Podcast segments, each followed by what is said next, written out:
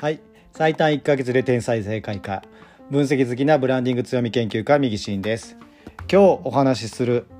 えー、テーマはマインドセットを確実に整える方法というお話をさせていただきたいと思います。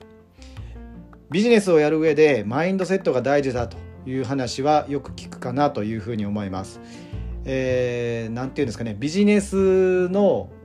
えー、コミュニティとかですね。えー、塾とかそういったところで、まあ、必ずと言っていいほどですねマインドセットについて講義があったりとかですねマインドセットを、えー、大事にしろとかですねマインドセットを、整えるためにはこうしたらいいとかっていう話を必ずされるかなというふうに思います。なぜまあマインドセットをそういうふうに大事だとかですね整えろっていうふうに言うかというとですねマインドセットが整っていないとビジネスをですね続けにくいというかですね気持ちの部分なので、え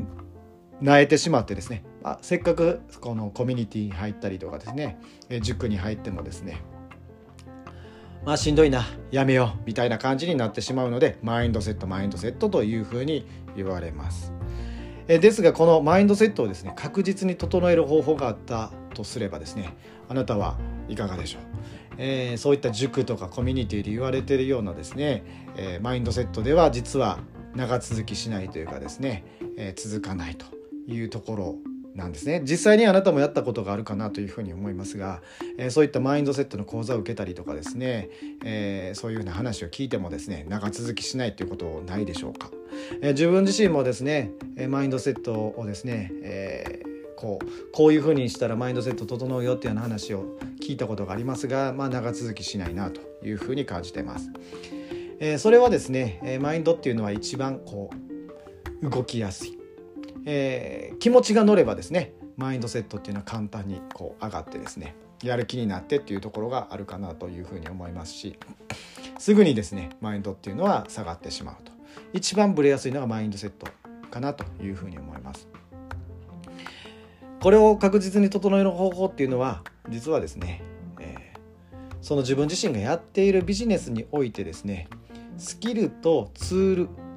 そちらの方をしっかり整えることによってマインドセットっていうのは一緒にですね上がっていくというようなことになっていきます。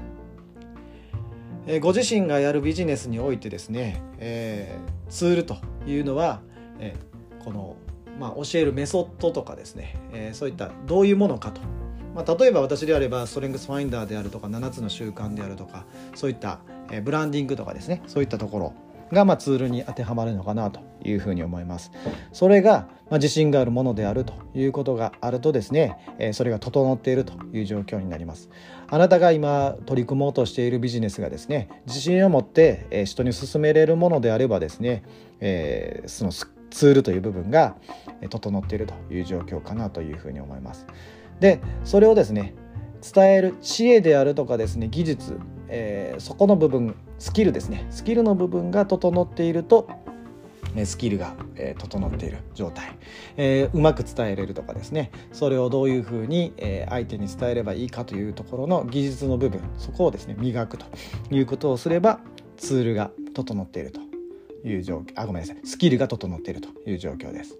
でそれが整うとですね自信を持って話もできますしその商品がいいというふうに思えますしうまく伝えるという状況になってくるのでそこのですねマインドっていうのは自然と上がってくるというところですですのでこのスキルツールということを意識してですねそこと整えていい状態にあるかどうかっていうのをチェックするということがマインドを整える、えー要件確実に整える要件かなというふうに思います、えですのでご自身がですねちょっと気持ちがですね泣いていたりとかですねどうかなというふうなタイミングにですね自分自身のツールとスキルをですね確認していただいてうまくできているかなというのをチェックしていただければ、え、マインドもですね、えー、そこがですねちゃんとチェックしてですね、えー、いい状態であればですねマインドの方も自然と上がっていくのかなというふうに思います。であとマインドの部分で言うとですねそのビジネスにおけるですねその思いという部分をしっかり持ってるかというところも大きな要因になってくるのかなというふうに思います。なのであなたがですねやっているビジネスにおいてあなたの思っているあなたが持っているですね思いというものがどれだけあるのか、えー、それのいかによってですねそのマインドっていうのがですねえー、整えることができるというふうに思います、えー、思いがないビジネスをやってはですねなかなか長続きしませんしその気持ちっていうのはぶれてしまってですね儲かればそのマインドっていうのは上がってくるかと思うんですが儲からないと下がってしまうという状況になってきます。ですのであのこのビジネスですね、えー、自分自身がやっているものはいいものであって、えーしっかり伝えれるなっていう風になってですねこれを誰かに届けたいこの人に届けたいこの人に、えー、貢献したいというものがマインドというところになってきますのでその思いがあればですね、えー、マインドは整っていくと。なのでこの3つをしっかりですね、え考ええー、意識していただいてツールスキルマインド。ここをですね意識していただければ、えー、おのずとですねマインドの部分もしっかりしてくるというところになってきます。思いの部分ですね。マインドでいうと思いの部分。